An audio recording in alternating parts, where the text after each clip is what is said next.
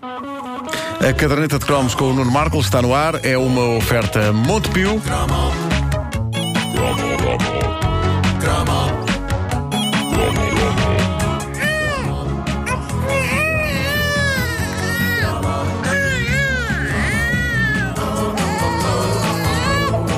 Não chores, Marco, não chores. Olha, só por curiosidade, este é o cromo número quê? 1112. Bom, O cromo dos Denis Russos foi o 1111, incrível. Claro, numa um- ligação, exato. Ao quarteto, Ao ao, quarteto, claro. Eh, ora bem, vocês estão a ver o Sr. Spock, não é? Agora? Eh, não, na, na vossa sim, mente. sim, sim. O senhor Nimoy. Sisudo, valente, vulcano, soluções de água quente. Não, não é esse tipo de vulcano, não. Ah, ah, enfim, Spock, o heróico braço direito alienígena do Capitão Kirk. Orelhas em bico, corte de cabelo que nele parecia fixe e em mim fazia com que me batessem. Spock era interpretado por um ator incrível chamado, lá está, Leonardo Nimoy, um homem que eh, nos habituámos também, para além do Star Trek, eh, a ver apresentar na televisão programas sobre fenómenos estranhos. Lembram-se disso? O, o Nimoy chegou a fazer assim uns, umas séries também na onda do Arthur C. Clarke. Um homem que fez uma carreira como realizador, carreira essa onde nos deu um pungente retrato da vida de Van Gogh num filme chamado Vincent, baseado numa respeitável peça de teatro que ele próprio escreveu. Uma figura imponente, uma figura venerável que, em 1987, fez Três Homens e um Bebê. Touchstone Pictures presents Tom Selleck, Steve Gutenberg, Ted Danson. Three incredibly eligible men about to receive one incredible surprise. That's a baby. It's a baby. Of course it's a baby. Three dedicated bachelors discovering the joy Please, not on the silk sheets. of raising one little girl. Incrível. Ainda hoje isto intriga inúmeros fãs do Star Trek. O que terá levado Spock a realizar uma comédia fofinha sobre três galãs que adotam uma bebê deixada pela namorada de um deles? Eu arriscaria dizer dinheiro. Porque aquilo foi um êxito tremendo, lembram-se? Foi um disso? êxito de sim, sim. Sessões esgotadas. Era incrível. São os três Toda atores. Os três Toda atores. diz mal do filme. Mas o filme mas toda a gente, eu toda a gente lá o foi ver. sim. E, e os três atores estavam em alturas muito boas da carreira deles. O Gutenberg era, verdade, era, o, é era o Mahoney Era. Na, na, na, Na Academia de o- Polícia. O. Tom Selleck era o Magnum PI. Sim, e, o, e o Ted Danson do ainda vinha do Cheers. Cheers, claro, claro que sim. Aquilo foi um êxito tremendo. É daqueles filmes que eu acho que está todo feitinho para ser um êxito tremendo, sobretudo para as mulheres, logo para começar. Ah, como é sabido, ah, são as mulheres que decidem tudo, o que se ouve, o que se vê. Quanto homem não foi arrastado em 87 para os cinemas para ver as tropelias de três indivíduos bem parecidos, vivendo encantadoras rábulas para cuidar de uma bebê? Tudo o que restava a um homem enquanto era arrastado pela namorada era repetir para consigo: É um filme do Spock, é um filme do Spock, é um filme do Spock. Os atores de Três Homens e um Bebê eram, lá está, Steven Gutenberg era, era- pode ser o primeiro deles, vamos falar. Eh, Foi um Tom Hanks que não deu certo. Vai ser a melhor definição, a melhor definição para ele. Ah, ele, ele, eh, entre outras coisas, para além da Academia de Polícia, ah, alinhou na loucura de protagonizar o primeiro e felizmente único filme que os Village People fizeram. Ah, não sabia. Isso é, isso é lindo. Can't Stop the Music. Ah, e acabaria por sair de cena quando os anos 80 saíram de cena. Eu acho, lá está, eu acho que o Steve Gutenberg era uma espécie de equivalente humano ao cubo mágico. Foi uma pessoa que só fez sentido existir durante a década de 80. Acabou a década de 80, ele desapareceu. Pronto, ele ainda hoje existe. De vez em quando ainda faz uma outra perninha no cinema e na televisão, mas eh, pronto, genericamente ele está parado. E em Três Homens e um Bebê, ele era o elemento mais maluco do trio, era o Michael, que era cartunista, depois havia o Ted Danson. O Ted E a casa Danson. estava toda feita, estava toda decorada com cartoons. Com cartoons, com cartoons dele. Eh, o Ted Danson era o melhor ator dos três eh, e é no fundo aquele que ainda hoje tem uma carreira digna desse nome. No grande Sam Malone. Ele, ele fazia de ator, eh, era o Jack e era aquele que a namorada deixava com um bebê nos braços. Aliás, ela não deixava com o bebê nos braços, ela deixava a criança com os outros dois homens. E quando o Jack voltava de umas filmagens no estrangeiro, era surpreendido pela reviravolta na sua existência. Estavam os outros dois já com a Mary, que era a bebê. E havia ainda no elenco o Tom Selleck a fazer de Peter, que era um arquiteto. O Tom Selleck, o homem que viverá toda a sua carreira angustiado com o dia em que disse que não a Spielberg, quando ele lhe propôs interpretar um certo e determinado arqueólogo aventureiro de chapéu e chicote. O Tom Selleck recusou Indiana Jones. Ele achou que não ia aceitar, nenhum. Podia aceitar por causa do contrato que tinha para fazer a série Magnum P.I. É verdade. Ah, Epá, que bem escolha. acaso Eu, eu gosto de pensar que P.I. Pi é exatamente o palavrão que ele hoje em dia Sim, diz sim, sim, por não sim, ter sim, aceito sim. Indiana Jones. É, Exatamente, pá, exatamente. Pronto, olha, recusou isso, mas aceitou três homens e um bebê, perdem-se umas, ganham-se outras.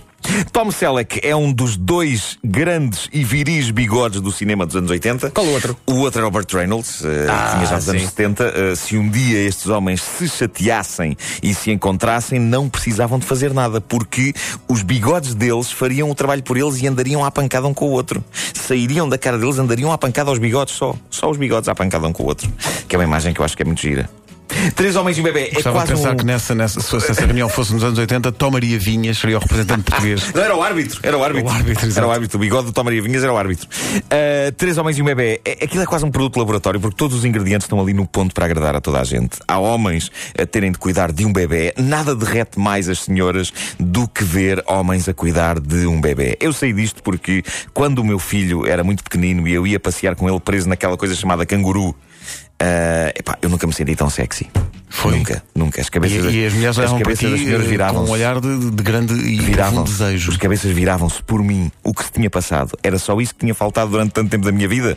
Tivesse eu sabido e em tempos teria emprestado um bebê a amigos meus. Só para dar umas voltas pela rua com ele no canguru. Para impressionar as miúdas. Não é preciso ser no canguru. Um homem empurrando um carrinho de bebê, pá, as mulheres caem aos pés desse homem. O que é terrível, porque os passeios já são muito atravancados em Portugal. Ainda por cima, com as mulheres caídas pelo caminho, é pá, muito difícil É andar. péssimo, é Muito péssimo. difícil andar. Voltando ao filme, toda a gente recorda a canção de embalar. Good night, sweetheart. Well, it's time to go. Good night, sweetheart. Well, it's time to go. I hate to leave you, but I really must say, oh, good night, sweetheart. Good night, Incrível. Well, Olá, que olha, estamos com interferências. Estamos. O, o som vai, o som vai e vem. Oh, É, Isto é é o vento, satélite. é o vento, É o Mas é satélite. satélite. isto, isto é uma cena mítica e estávamos a falar de cenas que derretem eh, o público feminino e esta é uma delas. É, sem dúvida. E, e pertence ao lado fofinho do filme, o lado Exato. para as garotas. E Aliás, eu, eu lembro que no filme Sim. eles conseguem pôr a, a criança a dormir e depois acho que é o Ted Danson Sim. que vai ter com a namorada ou algo que estava lá em casa e ela pede-lhe para cantar a música para ela. Pois é, é verdade, é verdade. Ainda que fofinho. Eles Que fofinho. Façam isso. Ora bem, se, se vocês bem se lembram, depois havia o outro lado, que era o lado mais másculo da história, que era o que envolvia umas tropelias com os negociantes de droga. Porque a altura eles entregavam a criança aos negociantes de droga por engano, julgando que eles eram uns tipos mandados pela mãe da bebê para apanhar. E então os tipos chegavam lá e pediam da package e eles julgavam que, que, que o pacote, que o embrulho era a criança. E era engano, era engano. Os, os negociantes de droga tinham batido na Isso porta errada. parece-me realista. E eles davam a É, criança é, assim. é. Sim, sim, é o tipo de coisa que está sempre a acontecer. Quantas vezes não entreguei já eu o meu filho aos primeiros tipos com mau aspecto que me apareceram à porta? É a velha história. Pai entrega filho a tipos com mau aspecto, pai paga resgate, avultado. Eu neste momento tenho a contar zeros, porque ainda há dois dias aconteceu o mesmo. Oh, pai, tu tens, tens que perder esse hábito. Bom, Três Homens e um Bebê ficou ainda conhecido por um espetacular mito urbano que diz que numa das cenas é visível um fantasma numa janela. Aliás, há vídeos no YouTube que isolam precisamente essa cena, podem procurar. A cena foi analisada exaustivamente por peritos em fenómenos paranormais, até que, finalmente, alguém ligado à produção do filme revelou que o que ali está não é um fantasma, o que ali está é uma imperdoável falta de profissionalismo, porque a silhueta que surge numa janela não é o fantasma de um rapaz que teria sido morto naquela casa anos antes. A silhueta na janela é de um boneco de tamanho real do Ted Danson. Acho que era do Ted Danson, que era usado para substituir o ator na altura de montar as luzes e de preparar a cena. E portanto o chamado stand-in. Eu preferia a versão fantasmagórica. Eu fiquei com pena, eles podiam ter deixado a história fluir e tornar-se um, Ou então um digo- grande, grande dito, urbano. sim, é um fantasma, mas é de cartão. Pronto. É isso, é um fantasma de cartão, porque usado também. Claro Há que é, está fantasmas de sempre a todos materiais. Uma vez vi um fantasma de esponja também. E de esferovite, É, é esferovite, também casa. fantasma de esferovite. Fantasma de cartão parece É. um, um filme. Um Um, filme, um fantasma de cartão! Um filme de fantasmas com Linda de Souza. É isso. pois é, um filme de terror com a Linda de Souza. Uh, Três Homens e um Bebê teria uma sequela anos depois. Três Homens e uma Menina. Quanto menos se disser sobre essa sequela, melhor. E aqui há tempos falou-se na possibilidade de fazer um remake com o Adam Sandler.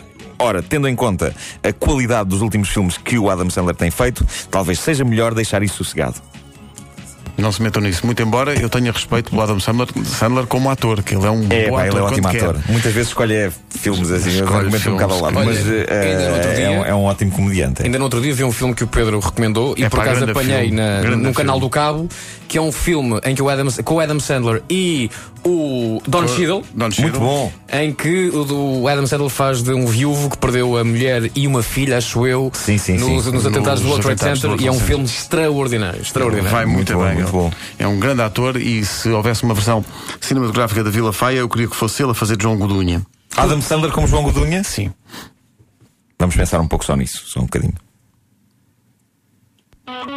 Ok, ok. Estou sozinho nisto. Aquela canção dos Metallica é sobre ele, não é? O Enter Sandler. Ah, Enter Sandler. Demasiado forçado. é? Arranhou um Um bocadinho de arranho. A caderneta de cromos é uma oferta muito pio, poupança complementar jovem.